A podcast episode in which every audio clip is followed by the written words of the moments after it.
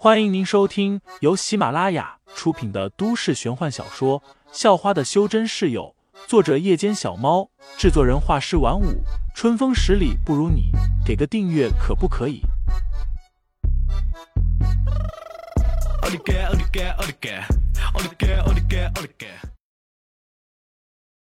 第一百一十一章，榔头中。慢着！废材赶紧把他叫住了。他不是怕潘晓林说他是外星特工，而是怕更多的人知道了这个小世界的事情。这个小世界事关重大，不知道多少个大大小小的修真世家在盯着，在打听着。要是让这个大嘴巴的潘晓林说出去了，那还得了？怎么，怕了吧？怕了就从实招来，否则有你好看的！竟然瞒着我们这么多事情。潘晓林说道。他又仔细回想了一下，从第一次遇到废材到现在发生的各种事情，心里就更加疑神疑鬼了。他想起来，第一次在火车上遇到废材，那个时候废材穿的破破烂烂的，还背着个不知道装着什么东西的包袱，似乎从一开始，这个废材就不正常，藏着一大堆不可告人的秘密。废材轻叹了一声，说道。如果我把真相告诉了你，你得保证不把今晚看到的事情说出去。潘晓林点了点头。废材则是跳下屋顶，落到了天台上，说道：“你跟我进去看看，就知道了。”潘晓林狐疑了一阵，最后还是让废材背了起来，一起跳到了屋顶上。对于废材，潘晓林其实还是信任的，不管废材有着什么样的身份。他都能肯定，废材不会害他。要是废材会害他，估计他早就没命了。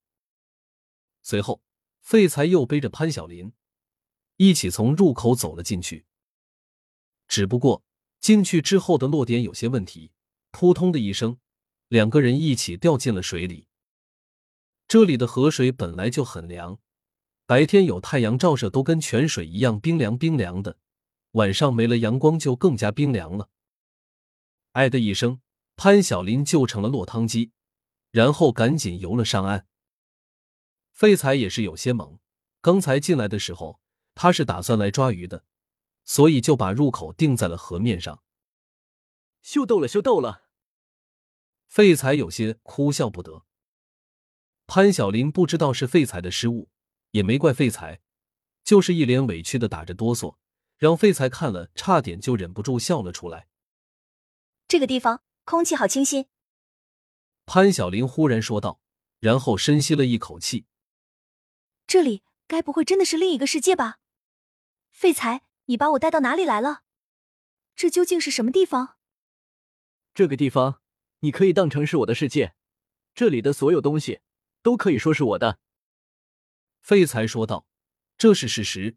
自从炼化了万五元核，也就是那块巨大的石碑之后，他就是这个小世界的主人了。只要他愿意，他就能摧毁这里的一切，把一切都归为虚无；或者他愿意，又有足够的灵气，他也能把这个小世界弄得更大。真的是你的？潘晓林根本不相信，他不是不相信废材，而是觉得这样的事情太不符合常理了。不过，废材也懒得跟他解释，把篮子放在地上，然后对潘晓林说道：“我先下去抓几条鱼上来。”说完，他就扑通一声跳进了河里。没多久，废材便捞上来几条鱼，扔到了岸上。双手抱着腿，坐在一块石头上的潘晓林一看，差点被吓了一跳。他发现这种鱼长得好奇怪。体型跟鲤鱼有点像，就是长了一嘴尖利的牙齿，要是被咬上一口，可能会被咬掉半斤的肉。这是什么鱼？长得好可怕！潘晓林往旁边缩了缩，问道：“废材也不知道这是什么鱼，想了想之后说道：‘牛肉鱼。’牛肉鱼。”潘晓林的脸都黑了，觉得废材在敷衍他。又有些不高兴了。真的是牛肉鱼，吃起来味道和口感都跟牛肉一模一样，而且也没有鱼刺。废材说道。潘晓林还是半信半疑。除去煮熟了，你就知道了。废材说道。说完，又扑通一声跳进了河里，再次捞上来几条所谓的牛肉鱼。随后，两人又出去了。出去的时候，潘晓林还有些依依不舍，他的好奇心还远远没有满足，因为他看见了远处的地平线上，竟然长着好几棵巨大无比的树，树梢还有着一道道雷电，以及各种长得有点像翼龙的庞然大物在其间飞来飞去。